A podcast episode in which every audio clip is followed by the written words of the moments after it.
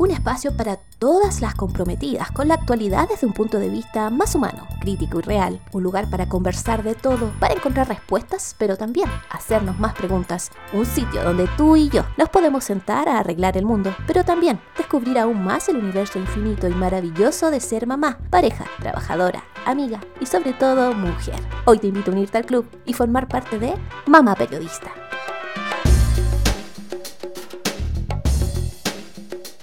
Hola, hola, bienvenidos a un nuevo episodio de Mamá Periodista, el podcast. El vamos oficial a nuestra segunda temporada. Una nueva temporada donde no solamente tenemos una nueva imagen que me tiene muy muy contenta, sino que también vamos a tener nuevos especialistas, nuevos temas que tú misma nos has solicitado. Y también vamos a contar esta temporada con un episodio especial donde vamos a estar contando historias de mujeres. Por lo mismo, a través de nuestras redes sociales y específicamente por Instagram y Facebook, hemos hecho un llamado a todas aquellas mujeres que nos escuchan y que tengan una historia interesante que compartir, una experiencia que consideren deberíamos conocer todas y que nos podrían inspirar de alguna manera. Así que te invito para formar parte de este episodio si es que tienes quizás esa historia que nosotras queremos escuchar. Por otro lado, te cuento que esta segunda temporada recargada también vamos a estar compatibilizando todos los temas a través de nuestras redes sociales, conversando con los diferentes especialistas a través de las mismas redes sociales y sobre todo entregándote espacios de participación para que tú también formes parte de nuestro club. Dicho esto, entonces te invito a que vayas a nuestro Instagram, el cual es mamá-periodista-au y nuestro Facebook, donde nos puedes encontrar buscándonos como Mamá Periodista. Y como no, si es primera vez que llegas hasta aquí, me presento, mi nombre es Jennifer Uvilla de Jiménez, periodista radicada en Australia, de donde todas las semanas te estoy compartiendo diversos temas relacionados con la maternidad. Así que si estás interesada en todo lo que vamos a estar conversando durante este año, te invito también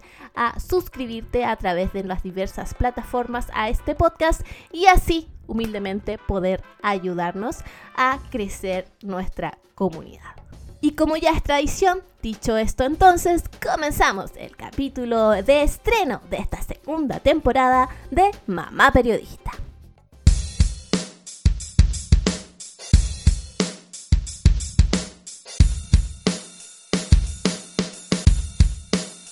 Para este capítulo de estreno vamos a iniciar con un tema que sin lugar a dudas, si has sido madre, te ha afectado de alguna manera.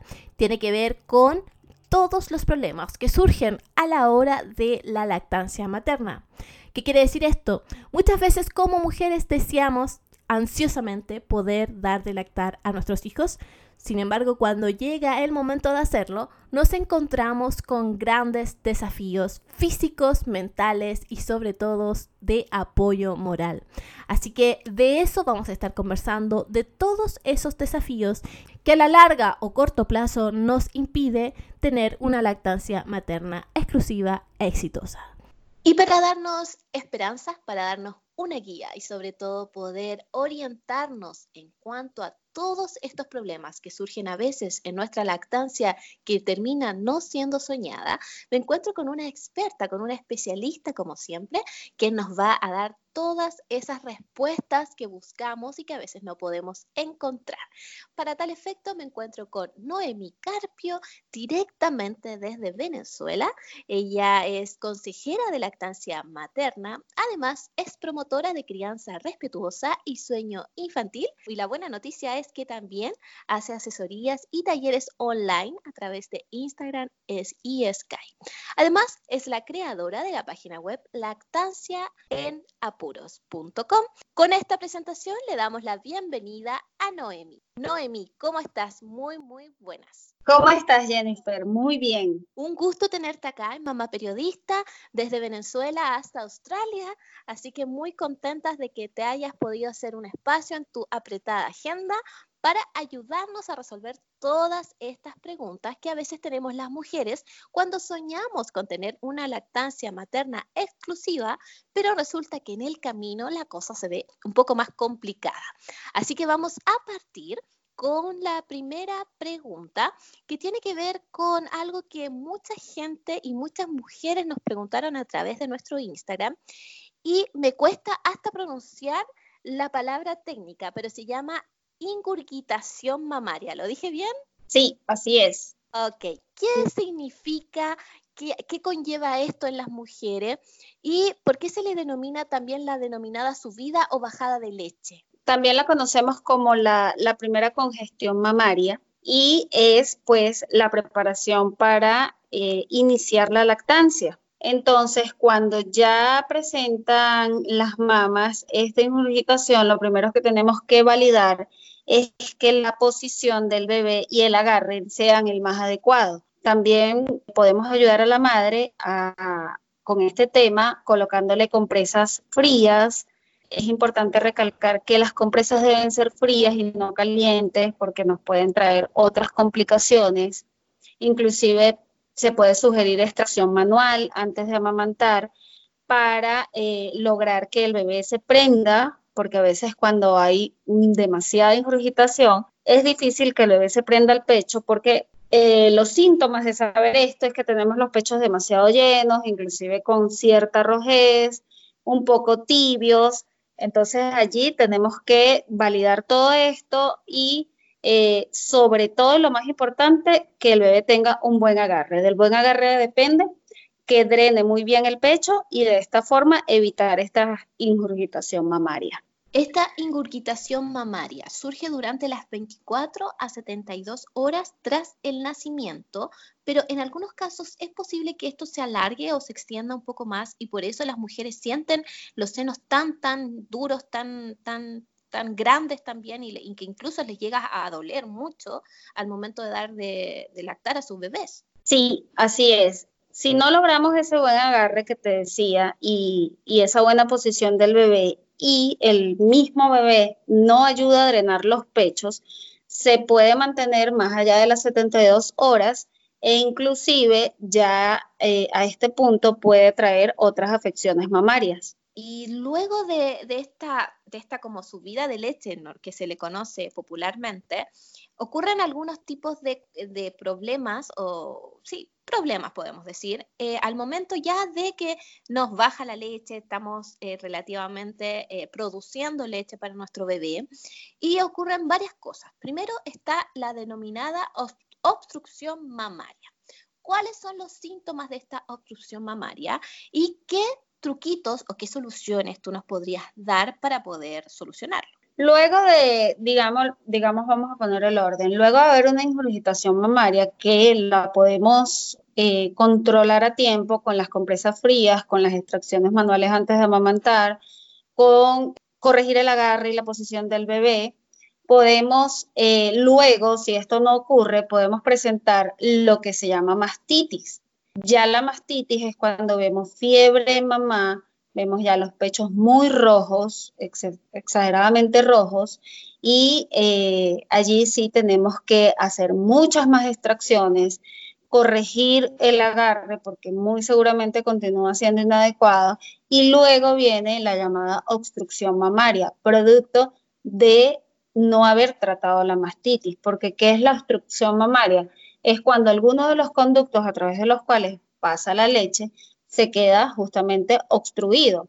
Y eso, pues, mamá puede sentir en, la, en el pecho unas bolitas, unas bolitas que se van haciendo con los días más duras, más duras. En caso de presentar ya una mastitis y no se pudo corregir presentamos la obstrucción mamaria, allí nos podemos colocar en cuatro puntos para hacer una extracción eh, ayudada por la gravedad. Podemos pedirle a papá que nos ayude a succionar porque va a ser una succión mucho más fuerte que la del bebé y con esto tal vez logremos que esa obstrucción no se complique hacia el otro extremo. También se recomienda mucho, y acá quiero ir a hacerte dos preguntas, se recomienda mucho el tema de los masajes y siempre hay confusión en cuanto a si se le pone agua caliente o se le pone algo frío al, al pecho. ¿Cuál es ¿Qué es lo correcto en este caso? Lo correcto sería colocar compresas frías, porque con las compresas calientes puede haber más proliferación de bacterias. Entonces, cuando ya presentamos, bien sea una mastitis o una obstrucción mamaria, ya mamá tiene que estar tomando antibióticos porque ya allí lo más seguro es que haya presencia de bacterias. Al colocar compresas calientes vamos a hacer que esas bacterias proliferen y no es lo que queremos. Entonces la recomendación siempre va a ser compresas frías y los masajes, pero los masajes en ocasiones eh, los hacen de manera muy brusca y terminan maltratando más bien otros conductos que no es lo que queremos. En este caso, el masaje debe ser con la yema de los dedos alrededor de todo el pecho en forma de circulitos, pero que no sean tan bruscos, tan, tan agresivos esos masajes.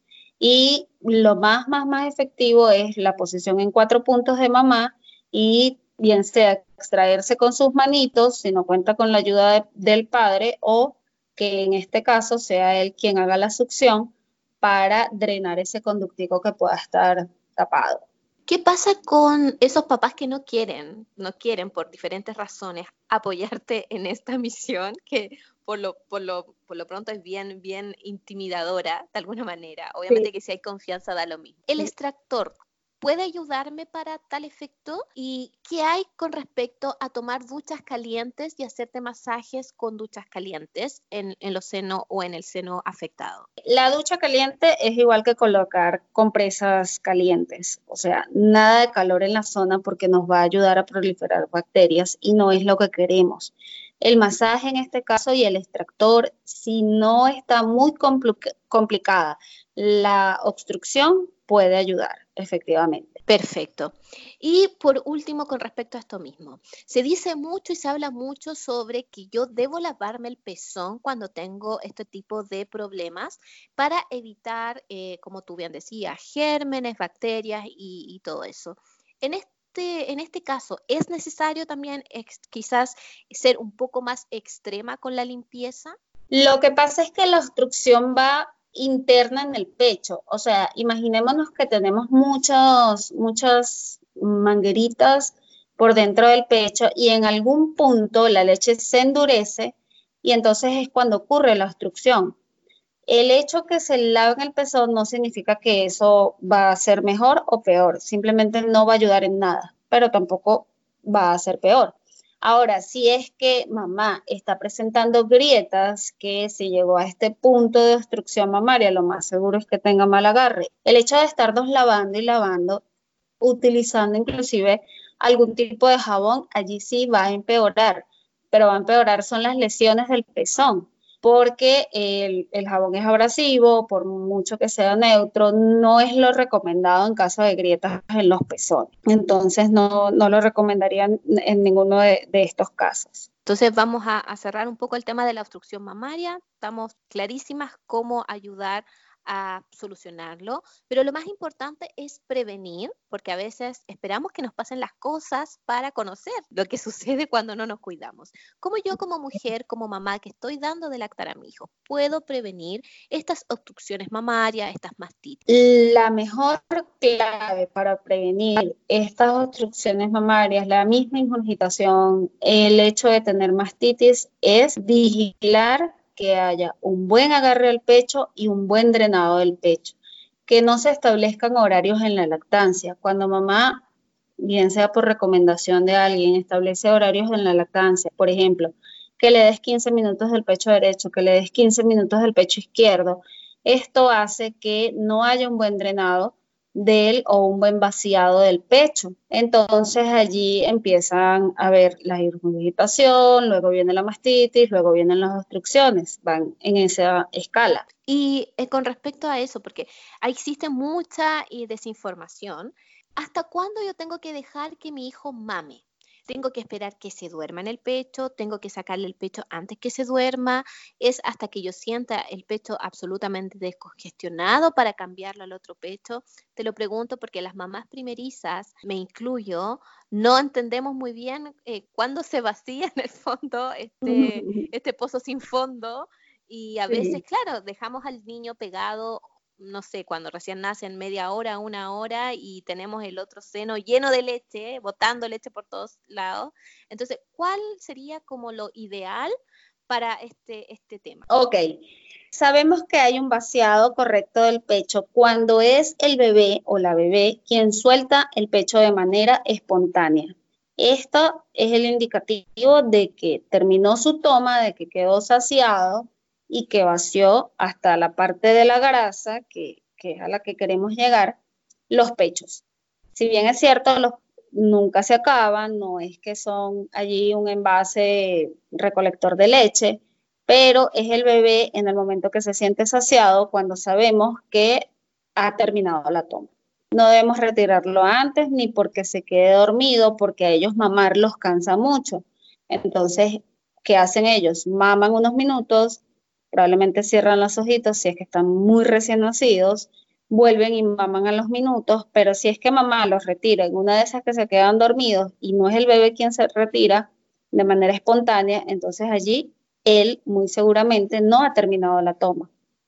La clave es que sea el bebé quien suelte el pecho de manera espontánea. Allí ya lo llevamos a acostarse o le sacamos los gases Allí es cuando ha terminado la toma, sin tiempo. El tiempo no, no, o sea, hay bebés que pueden mamar en determinado tiempo, dependiendo inclusive del sexo. Por ejemplo, las niñas se tardan más porque maman más lentos, porque se cansan más, porque son más dormilonas.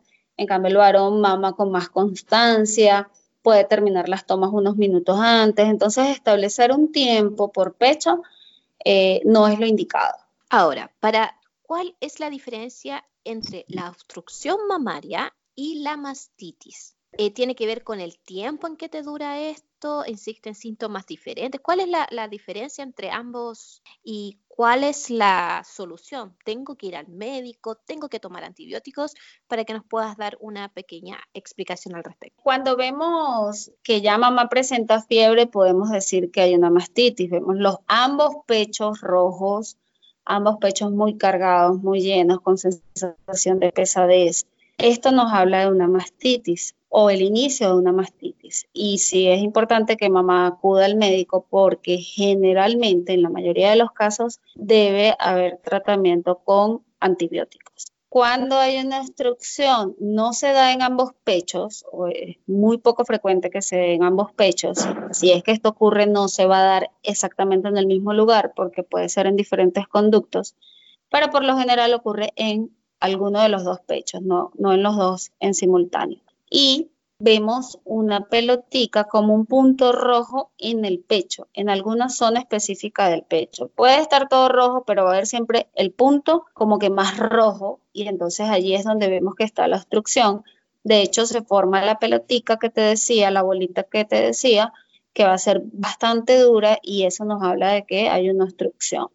Además que la salida de la leche merma. Tenemos como conducticos al final del pezón y, por ejemplo, cuando nos ordeñamos con las manos, vemos que salen, por decirte, cinco o seis chorritos y podemos ver cuando hay una obstrucción que esos chorritos disminuyen. Entonces allí estamos hablando de la obstrucción. Esa es la diferencia. De igual manera tiene que acudir al médico, por supuesto, para que sea tratada con antibióticos. Y acá quiero derribar un mito. Cuando a mí me dan medicamentos como antibióticos y cuando tengo una mastitis, ¿el niño debe mamar? Sí, en caso de mastitis, lo más importante es que no paremos la lactancia. Inclusive, hasta con la misma obstrucción, si es que mamá aguanta, porque el dolor es bien importante, pero si es que mamá aguanta o hasta el punto donde mamá aguante, es bueno colocarse al bebé porque es el que nos va a ayudar justamente a vaciar el pecho. Si estamos presentando mastitis, tenemos los pechos cargados y aparte de eso no colocamos al bebé, pues entonces se va, se va a empeorar la situación.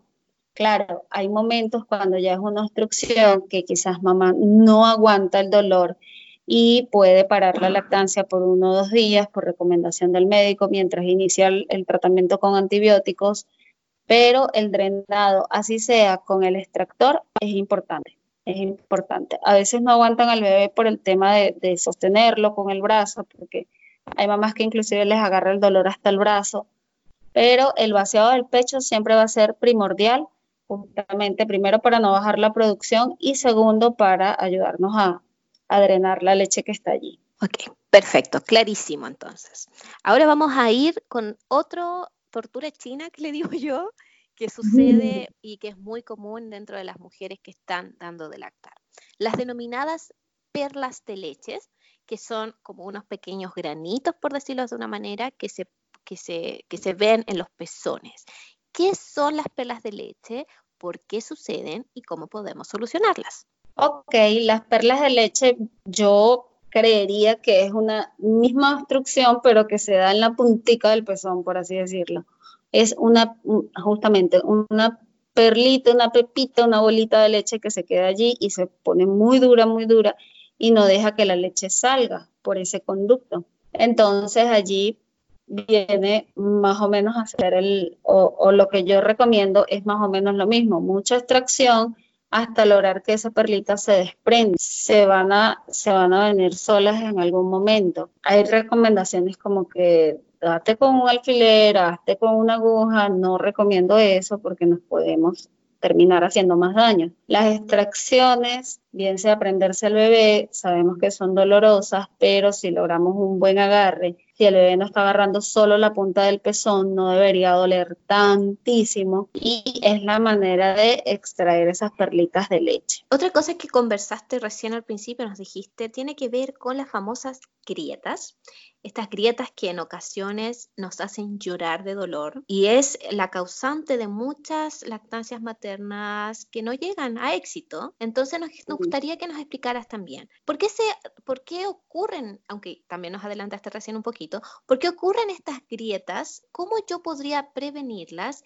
Y si es tan efectivo la solución de cremas o de, de cosas extras que para, para cicatrizar estas, estas grietas. Yo empezaría diciendo que jamás deberíamos tener grietas, jamás nos debería doler amamantar. Le recomendaría a esas mamás que están iniciando su lactancia saber que la leche o la bajada de la leche se empieza a producir, digamos, del calostro en este caso, a partir de la salida de la placenta, porque generalmente las grietas y, y lesiones en los pezones se dan por creer que la leche baja al tercer o cuarto día y que durante esos primeros tres días, mientras esto ocurre, le recomendan a mamá eh, darle algún biberón al bebé con fórmula o colocarle chupón o no la ayudan en el tema del agarre y entonces cuando ya ocurre la bajada de la leche a los tres días, ya el bebé ha modificado su forma de succionar y cuando lo ponemos en el pecho de mamá, una mamá primeriza, una mamá inexperta, pues empieza el bebé a mamar mal del pecho y empiezan las grietas. Si nada de esto ocurriera en esos primeros tres días, un bebé que jamás conoce el biberón, jamás conoce el chupón, que en la primera hora de vida es puesto en el pecho de mamá, esa mamá lo más seguro es que no presente grietas, que no presente dolor, porque los bebés nacen sabiendo mamar. Son las interferencias del uso del biberón, del uso del chupón, los que le modifican la succión al bebé. Si vemos en el momento del parto, cuando sacan al bebé, bien sea por parto vaginal o por cesárea, y lo colocáramos encima del, abdomen de la madre, el bebé, como un reptil, se va a ir yendo hasta el pezón. Y la mamada se hace de manera perfecta, perfecta. No hay mal agarre, no hay daño en, en los pezones, no hay lesiones y mamá de esa forma, primero va a tener casi que el 99% del éxito logrado porque no va a tener problemas de baja producción de leche, no va a tener problemas de grietas, que una vez que se dan las grietas, mamá siente tanto dolor que piensa que la salida es continuar dando biberón mientras se me mejoran los pechos, pero entonces es el círculo vicioso porque le sigo dando biberón, no corrijo el agarre, le sigo poniendo mal el pecho, vuelvo y le doy biberón porque me sigue rompiendo y me va a volver a doler y nos mantenemos en ese círculo. Entonces, las grietas siempre están dadas por un mal agarre y una mala posición del bebé con relación al cuerpo de la madre. Sí, es, y quede súper clarísimo, porque en muchas ocasiones muchas mujeres creen que algo está mal con sus pezones o que sus pezones no tienen, tienen, son demasiado sensibles o que sus pezones no están hechos para dar leche. Entonces, es súper importante que aclaremos eso, que no es que seas tú el problema, por decirlo de alguna manera. No, para nada. La, inclusive, ni la forma de los pezones, ni el tamaño de los pechos determinan el éxito en una lactancia. El, el 99% del éxito de la lactancia es el buen agarre y la buena posición del cuerpo del bebé con relación al de la madre. ¿Puedo usar alguna cremita o algo para ponerme en el pezón cuando está con grietas? Yo realmente o, personalmente no las recomiendo. No las recomiendo porque esas cremitas generalmente son de lanolina, lo que hace que entonces el pezón quede allí como mm, demasiado hidratado y el agarre al bebé se le haga un poco más complicado. Además, no todas las mamás quizás tienen acceso a estas cremitas. Entonces, para mí, la solución más efectiva es, uno, por supuesto, corregir el agarre, la posición y si es que ya están las grietas, pues dejarlas al aire libre los pechos, colocarse la misma leche materna y vemos como a vuelta de dos o tres días ya a mamá le han sanado los pezones. Excelente. ¿Qué pasa con estos recién nacidos que son muy adormilados, que no demandan mucha leche materna, que no hacen tomas efectivas y comienzan a perder peso, que es como el fantasma de todas las mamás cuando vamos al pediatra, que nuestros hijos pierdan peso. ¿Cómo podemos hacer para no empezar a introducir fórmula? Primero debemos saber que la primera consulta que se hace luego de nacido el bebé, a los 7 o 10 días más o menos, el bebé puede llegar a perder hasta el 10% del peso con el que nació y esto es completamente normal y no viene a causar ningún, no debería causar ningún temor en, en mamá, pero si es que el bebé se está quedando muy dormido, está haciendo tomas muy distintas, entonces allí sí tenemos que estimularle para que haga las tomas con más frecuencia y para que haga tomas realmente efectivas. A veces en climas que, digamos, no son tan extremadamente fríos, creemos como mamás que debemos tenerlos súper abrigados y esto hace que ellos se duerman más. Entonces, inclusive esto va también como recomendación, es que el bebé tenga una capa de ropa más que nosotras. Con esto logramos que el bebé se la pase un poquito más despierto. Si es necesario quitarle las mediecitas para hacerle como cosquillas en los pies y lograr que se despierte. Muchas veces inclusive retirarlo del pecho y lo ponemos en un coche o en, o en su cunita y vemos cómo de inmediato se despiertan porque parece que los coches y las cunas tienen pullas, les digo yo, tienen alfileres entonces logramos que el bebé se despierte y lo volvemos a prender del mismo pecho. Si es que hemos visto que la toma ha sido muy cortica de ese pecho, no pasarlo al siguiente, sino repetirle el mismo pecho. En este plan, por así decirlo, muchas veces hasta que logremos que el bebé, pues veamos que haya hecho una toma realmente efectiva. Lo otro que nos está diciendo también que las tomas del bebé son efectivas son el número de pañales que moja al día. Si vemos que un recién nacido moja entre 5 o 6 pañales desechables al día, está haciendo tomas efectivas. Si vemos que está haciendo popó amarillito, color mostaza, está haciendo tomas efectivas. Si vemos que hay un popó verde, color espinaca, entonces allí nos damos cuenta que únicamente está tomando la primera fase de la leche y esto nos dice que lo estamos dejando muy poco tiempo en un solo pecho. Allí nos tenemos que eh, cerciorar que las tomas sean varias, varias, varias, varias de un mismo pecho. Y por supuesto, finalmente, la vuelta al pediatra con el peso nos van a decir que si el bebé está haciendo las tomas de manera efectiva. ¿Qué pasa con, este es un, también es una pregunta y una respuesta que dan muchas mujeres al momento de comenzar con su lactancia materna y es que todas dicen que no tienen leche, que su producción de leche no es suficiente y por eso comienzan a introducir fórmula. ¿Cuándo realmente existe una hipogalactia y no? Porque muchas mujeres creen que la tienen, pero realmente no están así. Entonces, si nos puedes aclarar eso sería fenomenal. Yo realmente no, sé qué porcentaje, pero la gran mayoría de las mamás podemos amamantar a nuestros hijos. ¿Cuándo realmente hay una hipogalactia? Cuando mamá está presentando problemas de tiroides no tratados, porque si es que están tratados, no debería tener problemas en la producción de leche. Cuando mamá ha tenido una cirugía de reducción mamaria, allí pueden llevarse mucho tejido mamario y esto puede afectar la producción de leche. Sin embargo, cuando digo puede afectar la producción, no estoy diciendo que mamá no pueda lograr la lactancia materna exclusiva. Estoy diciendo que quizás le cueste un poco más, quizás necesite hacerse extracciones extras para trabajar en aumentar su producción de leche, pero no significa que deba perder su lactancia por completo. Salvo estas dos situaciones, si una mamá da a libre demanda, si una mamá durante esos primeros tres días en la clínica tan importantes y tan primordiales para iniciar con buen pie la lactancia, no hay interferencias de fórmula, no hay interferencias de chupones, Una mamá está preparada y tiene la leche suficiente poniendo al pecho a su bebé todas las veces que le pida por el tiempo que le pida de cada pecho y no debería tener problemas de hipogalactia. Cualquier cosa que no corresponda a eso se debe a una hipogalactia. Me refiero a que existen mujeres que tengan menos producción de leche que otras. Lo que pasa es que la producción de leche no va, digamos, igual en una mamá que otra, ¿sí? Porque si es que tu bebé por ejemplo, y vuelvo y pongo el tema, el, el, ejemplo del sexo. Si es que tu bebé es varón, probablemente tú produzcas más leche porque los varones suelen comer más, suelen comer con más frecuencia, suelen estar más despiertos. En la mayoría de los casos, hay sus excepciones. Y si es que tu bebé es niña, probablemente produzcas menos leche que esa mamá de ese bebé varón. Es decir, no hay una cantidad en mililitros establecida para cada mamá, va dada por la demanda de su bebé.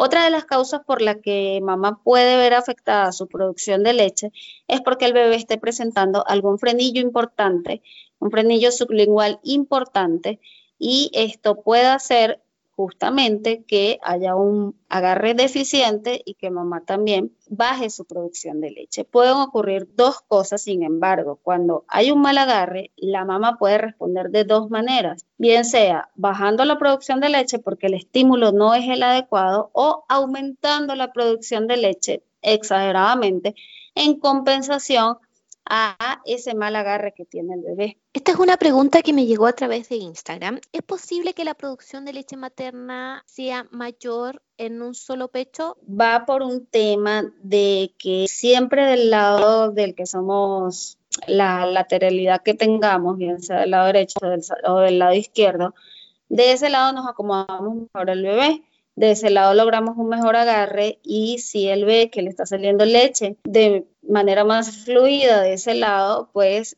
ese es el lado favorito del bebé. Y si le damos más estímulo a un pecho que al otro, ese pecho efectivamente va a producir más leche. Aunque ambos pechos reciban la misma cantidad de estímulo por el mismo, la misma cantidad de tiempo, siempre va a haber un lado que produce un poquito más de leche, pero cuando es muy notorio, inclusive vemos que hay mamás que tienen la mama que se le ve inclusive por arriba de la ropa mucho más grande que la otra. Entonces allí sí es porque colocamos al bebé más de un lado que del otro. Bien de dado es por eso. Por eso mi recomendación siempre es que le ofrecemos un pecho en esta toma y en la siguiente toma ofrecemos el otro pecho. Luego nos devolvemos al pecho anterior y así, ofreciendo un pecho por cada toma para que ambos tengan más o menos el mismo estímulo. Entendido, clarísimo. ¿Qué pasa con esas mujeres que tienen el pezón invertido o plano? En muchos casos se recomienda el uso de pezoneras, pero ¿hasta cuándo puedo usar las pezoneras? ¿Y, ¿Y qué pasa si a largo plazo no las dejo? En el caso de pezones invertidos o planos, mamá suele creer y culturalmente pensamos que el bebé se debe prender al, pezón.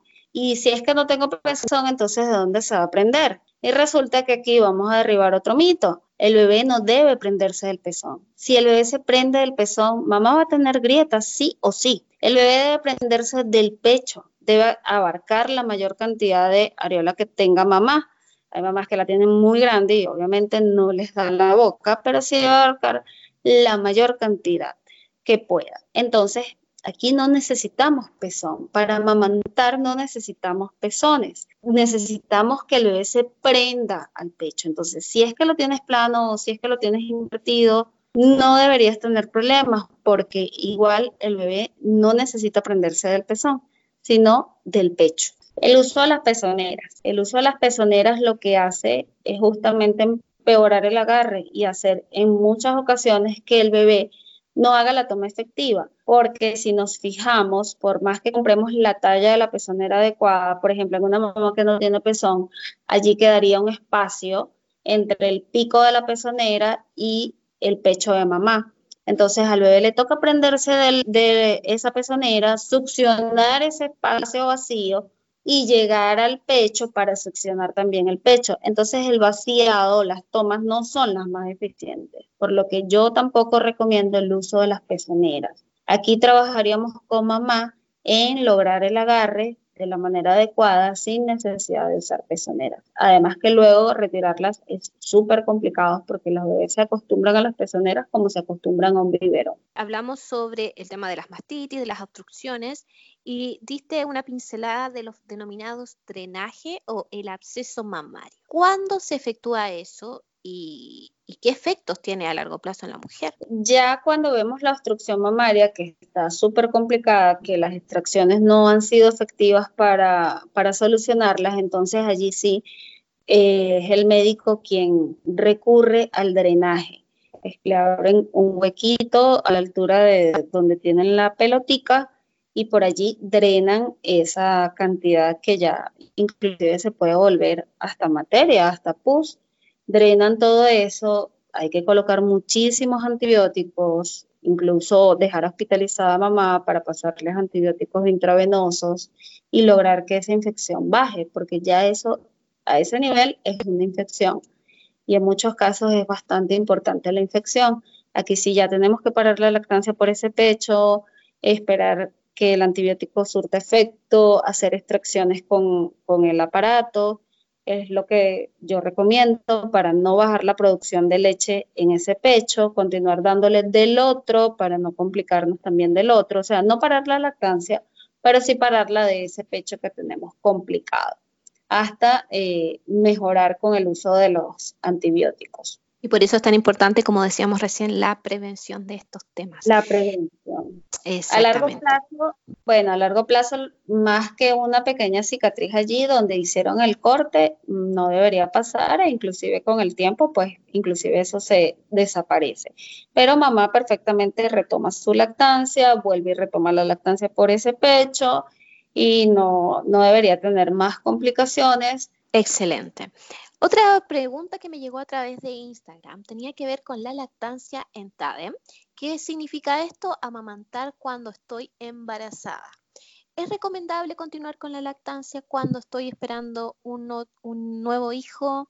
¿Qué efectos puede tener eso en el embarazo? ¿Cómo lo hago para iniciar el destete con el hijo que ya está siendo amamantado? Podemos continuar con eh, la lactancia de nuestro hijo mayor siempre y cuando no haya riesgos en el, embarazo, en el nuevo embarazo. Si es un embarazo normal, podemos continuar la lactancia con el hijo mayor. Inclusive es a veces el mismo niño mayor el que se desteta por los cambios hormonales que vuelve a sufrir mamá. Allí hay un cambio en el sabor de la leche materna que a veces no les gusta y pueden llegar a destetarse ellos solos. Sin embargo, si esto no ocurre y mamá quiere continuar su lactancia, puede hacerlo y va a tener la leche para ambos niños, va a tener el calostro que necesita su recién nacido y es el pecho quien se adecua a las necesidades de cada bebé. Inclusive se recomienda porque para el nuevo bebé va a ser mucho más fácil iniciar la lactancia si el hermano mayor ya viene en lactancia.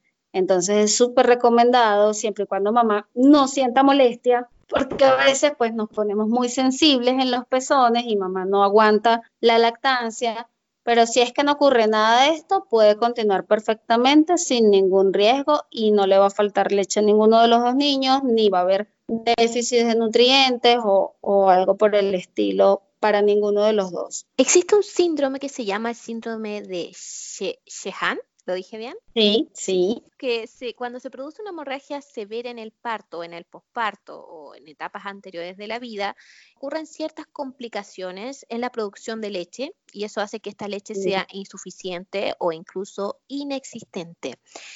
¿Existe cura para este síndrome? ¿Cómo se puede detectar si realmente lo tuve? ¿O qué soluciones les damos a estas mamás que sí quieren amamantar pero no pueden? Esto va un poquito con lo que te decía anteriormente, por justamente por lo que tú dices, por la pérdida importante de sangre eh, durante o en el parto, puede verse afectada la capacidad para amamantar. Sin embargo, si existe el tratamiento adecuado con el que tratemos esta, esta glándula de la hipófisis, mamá eh, pudiera continuar la lactancia. Otro tema que también siempre las mujeres nos sorprendemos cuando estamos dando de lactar a nuestros hijos tiene que ver con la denominada candidiasis, que es una complicación que afecta al pezón y que son unas pequeñas zonas blancas que aparecen en, la aureola o en la zona del pezón y ocasiona mucho dolor durante la toma y no suele desaparecer incluso hasta cuando la mamá deja, incluso cuando el bebé deja de mamar. ¿Qué tengo que hacer en este caso? ¿Existe solución? ¿Cómo me doy cuenta de que tengo esto? Sí, podemos darnos cuenta de que hay presencia de candidiasis porque vemos como plaquitas blancas alrededor del pezón e inclusive el bebé las puede presentar en la boca. Entonces, revisar al bebé dentro de la boca nos vamos a dar cuenta automáticamente. A veces mamá no puede presentar muchas alrededor del pezón, pero sí el bebé las va a tener en la boquita. He tenido mamás que le han dicho que tiene candidiasis cuando lo que tiene es eh, otro síndrome, Siempre que tengamos candidiasis, vamos a ver plaquitas blancas o, la zona muy enrojecida, como con, manchitas blancas alrededor de los pezones. Allí tenemos que acudir al, médico para que nos den tratamiento antifúngico en este caso y también receten al bebé. Otro tema que también es muy común es que, bueno, el reflejo de ejecución de las madres es diferente en cada mujer. En algunas mujeres muy bajo, en otros muy intenso. ¿Y qué pasa? Que en ocasiones cuando es muy intenso, el bebé suele ahogarse o cuando es muy bajo, se enoja. Entonces la madre confunde esto con, que el niño no quiere, no quiere tomar más mi leche o mi leche está mala o, o, se, da, se cuestiona a ella misma que qué está mal conmigo. ¿Cómo puedo hacer para que esto no suceda y para aclararles a la mujer que no significa que tu leche esté mala? Sí, cuando mamá tiene un reflejo de eyección muy alto, recordemos que el reflejo de eyección va dado por la oxitocina. La lactancia depende de dos hormonas, la prolactina, que es la que se encarga de fabricar la leche, y la oxitocina, que es la que se encarga de eyectarla. Entonces, cuando, digamos, mamá tiene muy altos los niveles de oxitocina, podemos ver un reflejo de eyección más alto. En estos casos, la recomendación es que mamá se haga una ligera extracción, muy pequeña, inclusive con las mismas manos, no es necesario el, aparato como tal, para drenar un poquito ese primer chorro de leche y evitar que el bebé se ahogue, porque también se molestan, o sea, se sienten incómodos de ahogarse. Entonces, con este poquito de chorro que mamá logre soltar, va a haber una diferencia en las tomas del bebé. Y si es el caso opuesto, que mamá tiene un reflejo de eyección muy bajo, entonces allí tenemos que ver si es que mamá está presentando mucho estrés, si mamá está muy angustiada, si está pasando por algún proceso en su vida donde pueda verse afectada la oxitocina por el cortisol es decir, por el estrés de mamá. Allí tenemos que trabajar mucho en hacer masajes a mamá. Alrededor de la columna hay un masajito para trabajar en aumentar esa oxitocina y que el reflejo mejore un poco. ¿Qué es lo otro que también sucede con el tema del reflejo de eyección? Que cuando colocamos al bebé al pecho, hay una primera salida de leche producto de este reflejo que es bien abundante, bien fluida. Y a los bebés les gusta porque no les toca casi ni mamar. De hecho, por eso decimos que mamá sabe cuando el bebé tiene hambre porque ya ocurre la bajada de la leche y mamá empieza a gotear solito. Esto ocurre en los primeros tres meses de lactancia.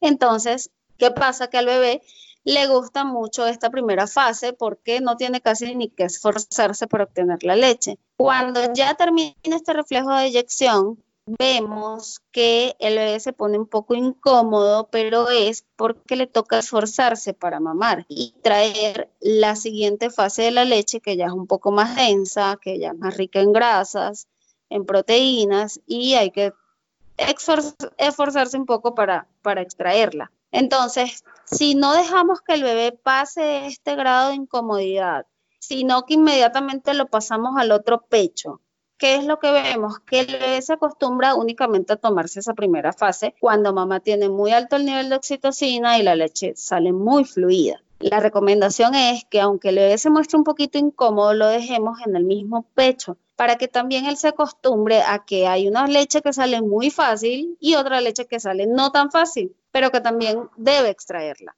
Entonces, eh, eh, por allí el manejo de la, de la inyección de leche. Una pregunta que me llegó también a través de Instagram y que también me la preguntaron varias mamás, tiene que ver con la llegada de los dientes y que se vuelve en ocasiones un desafío porque los niños, bueno, empiezan a usar sus dientes, eh, quieren explorar el mundo con sus dientes, incluidos nuestros pezones, y genera mucho, mucho dolor. ¿Cómo puedo yo no dejar la lactancia materna y, seguir y manejar y cómo aprender a manejar esto, porque es muy difícil a veces. Eh, los niños no nos hacen caso y, duele, y duele mucho. Duele, duele, sí que duele. Bueno, realmente no es una fórmula mágica, a veces funciona, a veces no, porque pues no tratamos con robots, sino con bebés. Pero lo que suelo recomendar es que mamá ponga cabra, cara, perdón, bien neutra, que esto no le cause chiste, digamos, un cambio de expresión importante que el bebé le pueda ocasionar gracia y que le diga no está bien porque ya estamos hablando pues de un bebé de siete meses, ocho meses más o menos, entonces ya podemos decirle esto no está bien y con la cara bien neutra, él debería más o menos entender que algo hizo que a mamá le causó dolor, pero sin demostrar mostrarle que duele porque si no es lo que le va a causar es gracia. Inclusive si vemos que no responde a esto, podemos retirarlo del pecho un segundo y decirle no, esperamos el segundo y volverlo a colocar las veces que sea necesario hasta que él entiende que cada vez que hace eso hay una consecuencia y es que lo retiran del pecho. Y bueno, para terminar, eh, una pregunta recurrente también que, viene a las mamás es cuando llega esta denominada agitación por amamantamiento, especialmente cuando los niños, eh, bueno, están recién, recién llegan a nuestras vidas y lloran y lloran de noche, o cuando comienzan los niños a salirle los dientes, que no duermen, y nosotros nos sentimos con un rechazo inexplicable a nuestro hijo, con un cansancio extremo y aparece esta denominada agitación por amamantamiento.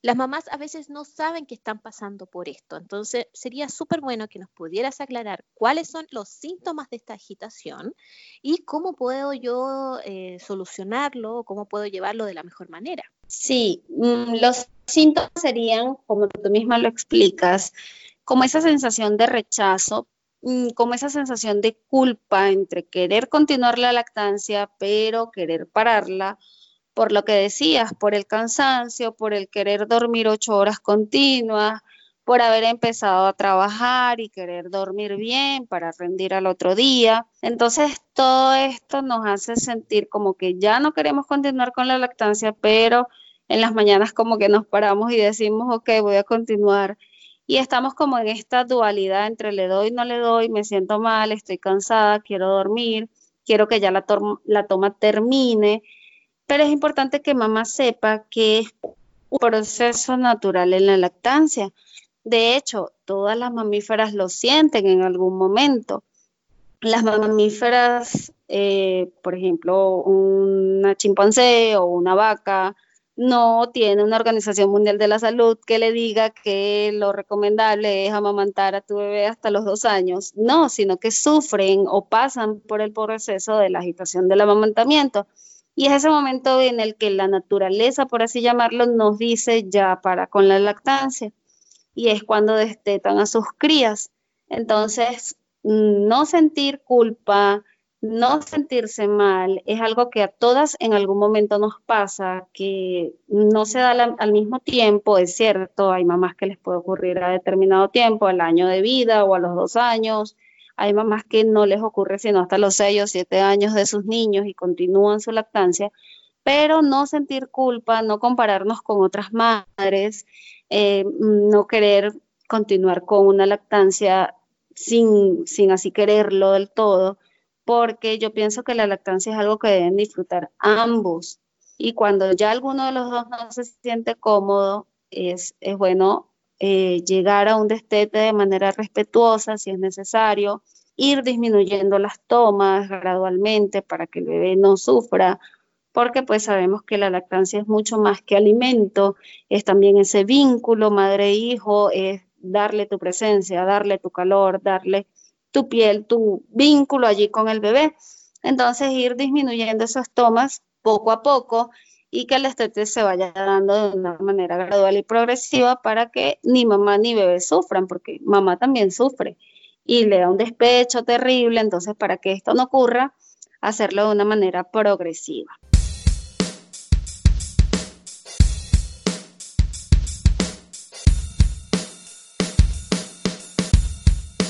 Noemi Carpio, consejera de lactancia materna, promotora de crianza respetuosa y sueño infantil y creadora de lactanciaenapuros.com, estuvo con nosotros el día de hoy acá en Mamá Periodista. Por nuestra parte, nosotros nos despedimos, te agradecemos tu presencia el día de hoy y esperamos que este capítulo pueda ayudarte en esta lactancia y en este desafío a veces que se convierte a amamantar a nuestros hijos. Esto fue todo por el día de hoy. Nos vemos en un nuevo capítulo de Mamá Periodista.